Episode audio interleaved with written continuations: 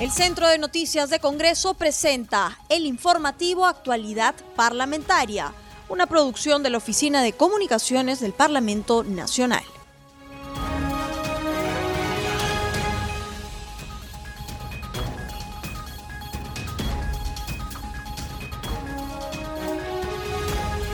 Bienvenidos al programa Actualidad Parlamentaria, una producción de CNC Radio del Congreso. Este programa se transmite en las regiones de Amazonas, Radio Reina de la Selva, en Apurímac, Radio Estación Solar 103.3, en Ayacucho, Radio Taquininchi, en Cusco, Huaynapichu 101.7 FM, en Huánuco, Radio Estudio Mix 105.5 FM. Los saluda Rómulo Vargas y estoy en compañía de Anaí Suceda para acompañarlos en esta jornada informativa. Hola Rómulo, ¿cómo estás? Y un saludo a todos nuestros oyentes de CNS Radio que nos sintonizan a esta hora para comentarte que por el 198 aniversario de creación del Congreso de la República se celebró una misa en la capilla Juan Pablo II del Hospicio Ruiz Dávila del Parlamento. Durante la liturgia, el titular del legislativo, Manuel Merino de Lama, indicó que este aniversario se va a llevar con una profunda reflexión por el momento difícil que pasamos debido a la pandemia que afecta a todo el país. Anaís, posteriormente hubo una sesión del Pleno del Congreso donde se conmemoró el 198 aniversario de creación del Parlamento Nacional. En sesión solemne con motivo de la conmemoración del 198 aniversario de creación del Parlamento, el presidente del Congreso, Manuel Merino de Lama, resaltó que la ley no responde a intereses subalternos ni con nombres propios y se mostró confiado en la institución que representa.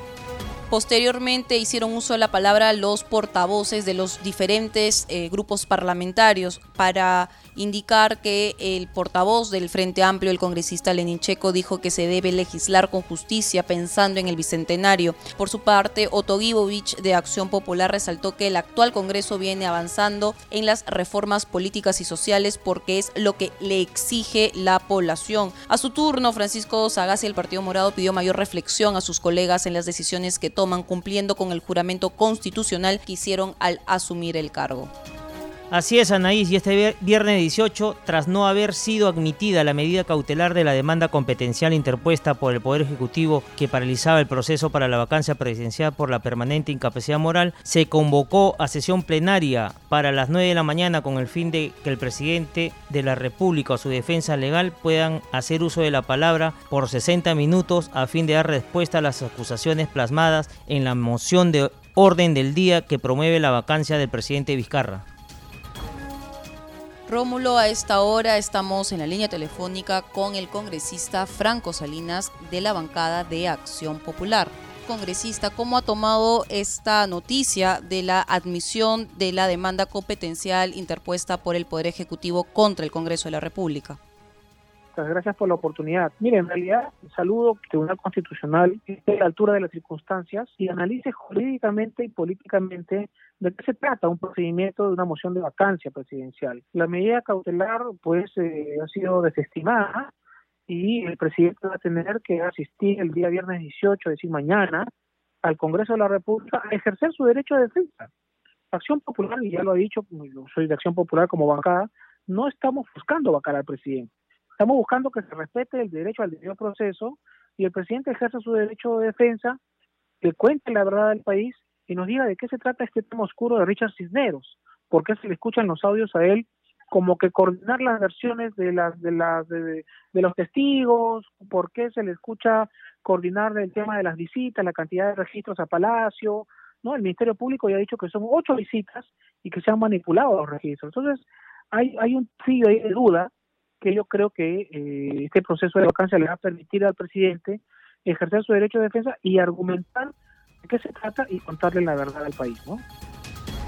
Congresista Salín, la presidenta del Tribunal Constitucional ha manifestado pues no que el pleno ha considerado que el peligro que generaba el tema de la vacancia se ha diluido. ¿Cree usted que sea así? Bueno, eh, yo creo que el, el, proceso de vacancia sigue su curso, se ha cumplido con la formalidad que exige el reglamento del Congreso, se ha respetado la constitución política del Estado, se ha notificado al presidente la admisión de la moción y eh, no hay, digamos, peligro o no peligro. Acá lo que se está siguiendo es un proceso regular. Se le está permitiendo al presidente que asista a ejercer su derecho de defensa, él o su abogado, y si no viene nadie, el proceso continúa. Porque finalmente no es obligatorio que asista. Incluso él podría solicitar una reprogramación de, eh, digamos, argumentar su defensa. Sin embargo, consideramos eh, desde Acción Popular que lo más sano y legítimo ¿no? para evitar mayores crisis es que el presidente asista con su abogado y se defienda, le cuente la verdad al país. Y esperamos además que el Tribunal Constitucional esté a la altura de las circunstancias y que eh, entre en un periodo de debate serio, alturado, jurídico, de lo que es para ellos la incapacidad moral de un presidente. ¿no? Justamente, congresista, Parte de las razones por las cuales fue admitida esta demanda competencial es que para los magistrados, de acuerdo a lo dicho por la presidenta de este órgano constitucional, la doctora Ledesma, es que se están menoscabando las competencias del presidente ante esta moción de, de, vacancia. ¿Es esto así? ¿Hay desde el Congreso de la República se está menoscabando las competencias del presidente? En absoluto. Nosotros negamos las versiones de la señora Ledesma, que no es la primera vez que adelanta opinión, además. La señora Ledesma hace un trabajo político más que jurídico, y eso lo lamento y lo condeno. Y, pero no solo eso, desde el Congreso todas las bancadas insisten que el presidente venga, incluso las bancadas que son más cercanas al gobierno, como la bancada del Partido Morado y el Frente Amplio. Pero no solo eso, sino que no hay ningún constitucionalista que resista jurídicamente la demanda competencial. Entonces, eh, dada esas circunstancias, nosotros esperamos una vez más, digo, que el tribunal esté a la altura ¿no? de esta crisis y le, y le diga al país que pues eh, eh, estamos nosotros actuando de acuerdo a ley, de acuerdo al marco de la Constitución y del reglamento del Congreso. Se está respetando el debido proceso establecido en el reglamento del Congreso y es en esa línea que el Parlamento y los congresistas de las nueve bancadas que lo constituyen eh, estamos nosotros avanzando de manera regular, legal y legítima sobre todo, ¿no? Congresista Salinas, si bien es cierto, no se logró aprobar esta, este pedido, esta solicitud de la ponente de esta demanda competencial de elevar el número de votos para la vacancia presidencial solo para el último año de gobierno, de 87 a 104, número que representa las cuatro quintas partes del número legal de congresistas, número además que también está en, el reglamento del Congreso, en el eh, artículo 89A, en donde es el número eh, necesario para acelerar eh, justamente el proceso de vacancia y hacerlo en menos de tres días, como estipula en el reglamento. ¿Qué opinión le merece, dado que, de acuerdo a la doctora Ledesma, esta sugerencia, esta opinión que nace de ella, también tiene un origen y es que en el último año no se puede disolver al Parlamento Nacional.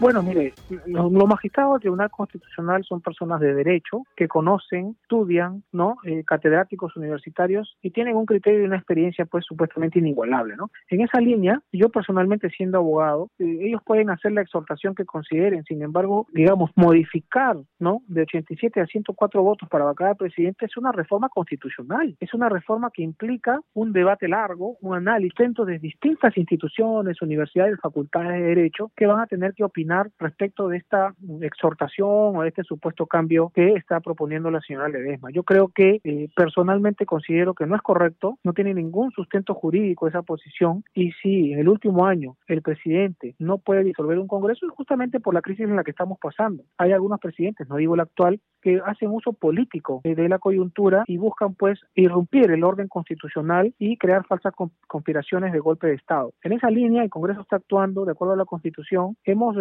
desechado una moción de censura, por ejemplo, al presidente del Congreso, en público y absoluto respaldo a él y a la función que viene realizando como presidente de un poder del Estado, ni más ni menos que el Congreso de la República, ¿no? Doctor, ¿y el término incapacidad moral cree usted que está bien tipificado?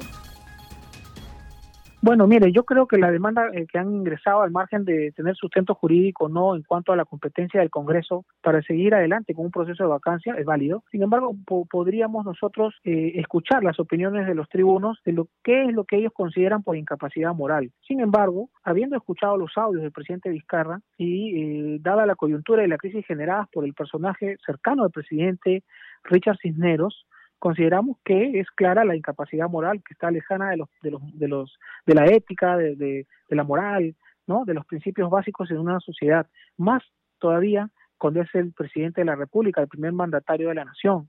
Entonces, eh, si hay alguna, digamos, eh, disyuntiva en lo que significa o no la, la incapacidad moral, pues lo, lo, pueden determinar. Sin embargo, hay pruebas contundentes, hay pruebas fehacientes que podrían determinar una inconducta del presidente de la República, dadas las versiones que él mismo ha reconocido, que él es el, que los, el de los audios y que finalmente solo estaba, obviamente, en su defensa, coordinando estrategias que no debería haber coordinado, desde mi punto de vista, ¿no? Entonces, congresista Salinas, en esa línea, la moral es justamente lo que actualmente se entiende por estas conductas éticas. Y justamente la ética se va moviendo de acuerdo al tiempo, de acuerdo a la sociedad. Y en esa medida, ¿no habría también una subjetividad en, en torno al debate y sobre todo a la ponderación de los posibles inconductas? Mire, subjetividad o no, nosotros, el Congreso de la República está actuando de acuerdo al marco constitucional, de acuerdo al reglamento, que dice que se necesitan 87 votos para vacar al presidente por el puesto de incapacidad moral. Nosotros estamos cumpliendo con eso. Nadie busca vacar al presidente. Acción Popular descarta de claro una teoría de golpe de Estado o supuestas teorías conspirativas en contra de la estabilidad democrática. Lo rechazamos categóricamente, enfáticamente y de plano. Lo que sucede es que hay una incapacidad moral establecida en la Constitución y que el Congreso está llevando a cabo a través de una moción de vacancia por ese argumento establecido en la Constitución. Entonces, si se cumple con todo y se llegan a los 87 votos, el presidente tendría que ser vacado, ¿no? Congresista Salina, muchísimas gracias por sus declaraciones a CNC Radio del Congreso. Gracias a ustedes. Estamos de regreso, Rómulo. Nosotros tenemos un programa especial y estamos desarrollando las reacciones de los congresistas tras la aceptación de la demanda competencial en el Tribunal Constitucional. En estos momentos estamos en la línea telefónica con el congresista Carlos Mesía, quien además ha sido también magistrado en el Tribunal Constitucional e incluso titular de este organismo constitucional. ¿Es usual que esta medida haya sido admitida en tan corto tiempo y sobre todo qué impresión le da esta noticia? Gracias por la invitación. Digamos, la ley, el Código Procesal Constitucional establece que la demanda competencial puede ser admitida en el plazo de tres a diez días. Si la demanda ha sido presentada el lunes, estaría dentro de su plazo desde el punto de vista legal, ¿no? Lo que sí, desde mi punto de vista, es que el proceso competencial no procede. Eh, bueno, por unas cuestiones técnicas que no viene el caso señalar acá, pero también tengo un trascendido en el sentido de que un trascendido que viene desde el Tribunal Constitucional, en el sentido de que la demanda, eh, la medida cautelar habría sido desestimada porque eh, cinco de los magistrados que la han suscrito, si no me equivoco, consideran que la demanda competencial eh, es improcedente. No es como ha dicho la presidenta del Tribunal Constitucional, el fundamento se debería a que la medida cautelar se da ante un riesgo inminente de un daño irreparable pero y que esto no sucedería porque algunos voceros habían expresado su rechazo a la vacancia presidencial. Eso es lo que ha dicho la presidenta del tribunal, pero parece ser que al interior del debate, en verdad lo que ha eh, primado es la idea de los cinco magistrados. No es posible la medida cautelar en la medida de que el proceso competencial en el fondo ya viene viciado desde el inicio porque, eh, digamos, no hay materia que resolver. Eh, digamos, lo que se quiere llevar a conocimiento del Tribunal Constitucional no podría ser visto por este órgano del Estado. Congresista Mesía, ¿y entonces por qué se emitió la demanda? Bueno, justamente la idea casi siempre es, aun cuando se tiene en consideración que esto va a ir mal, se aplica el, principio de que por tratarse de un interés público es mejor admitir la demanda para escuchar a las partes y eh, también creo que por un cierto grado de cortesía con el presidente de la República para no desairarlo, ¿no? Entonces, dado si fuera lo segundo, habría una connotación ya política, congresista Mesía es inevitable que cuando el Tribunal Constitucional entra a ver eh, cuestiones de, naturaleza constitucional, siempre lo político ronda como un fantasma, ¿no? Porque la Constitución viene adjetivada con la denominación política. Entonces es un, es un órgano jurisdiccional, pero cuyas decisiones tienen consecuencias políticas y consideraciones políticas también que no puede dejar de tomar en cuenta el tribunal. Congresista, si bien es cierto, eh, a raíz de la sentencia del Tribunal Constitucional en el 2003, se solicitó o se pidió que se reglamente justamente el procedimiento de vacancia presidencial tras la vacancia del expresidente Alberto Fujimori, el Parlamento desarrolló a través de su artículo 89A este procedimiento que tiene plazos, que tiene tiempos, que tiene este, mecanismos. Sin embargo, no se ha definido qué es la incapacidad moral permanente y es ahí donde surge el problema. ¿Nos podría explicar un poco más al fondo sobre este tema que todavía a muchas de las personas todavía le genera dudas? No, lo que pasa es de que, digamos, como se trata de un conflicto de poderes o como una, eh, digamos, hay un problema pues entre el, eh, entre el Parlamento y el Poder Ejecutivo desde el punto de vista objetivo, eh, se ha planteado una crisis política y en esta crisis política tenemos los opinólogos que defienden una posición y los opinólogos que defienden otra.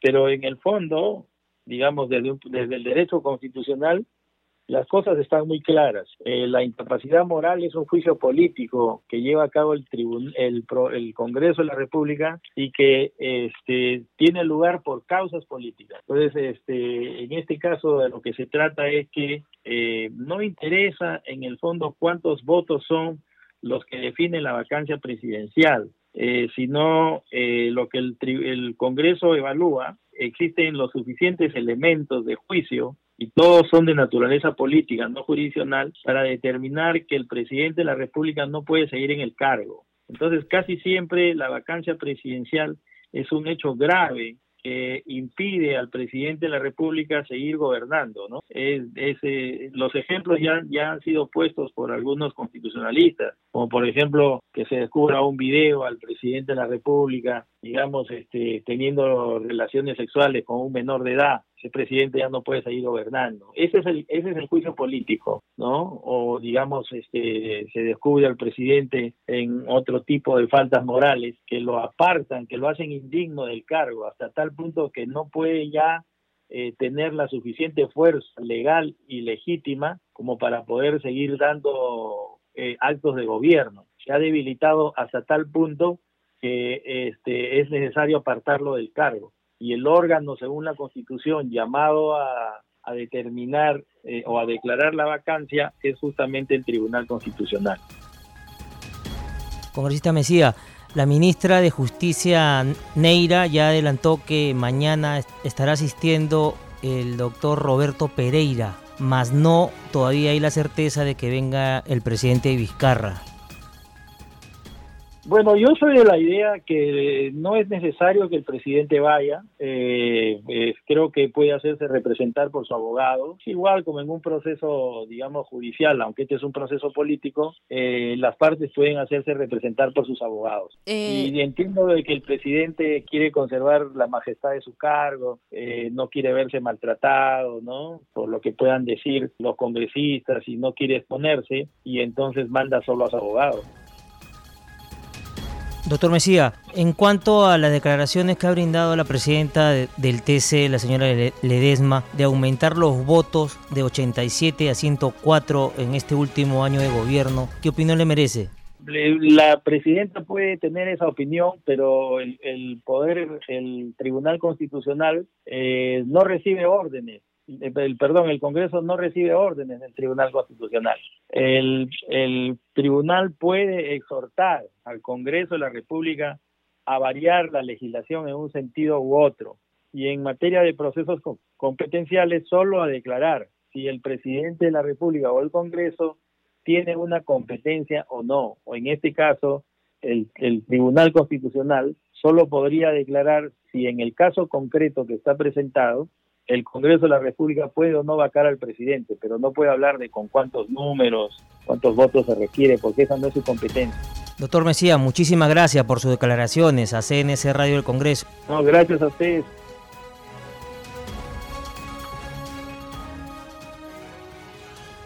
Rómulo, nosotros seguimos recogiendo las reacciones de los parlamentarios en torno a esta noticia.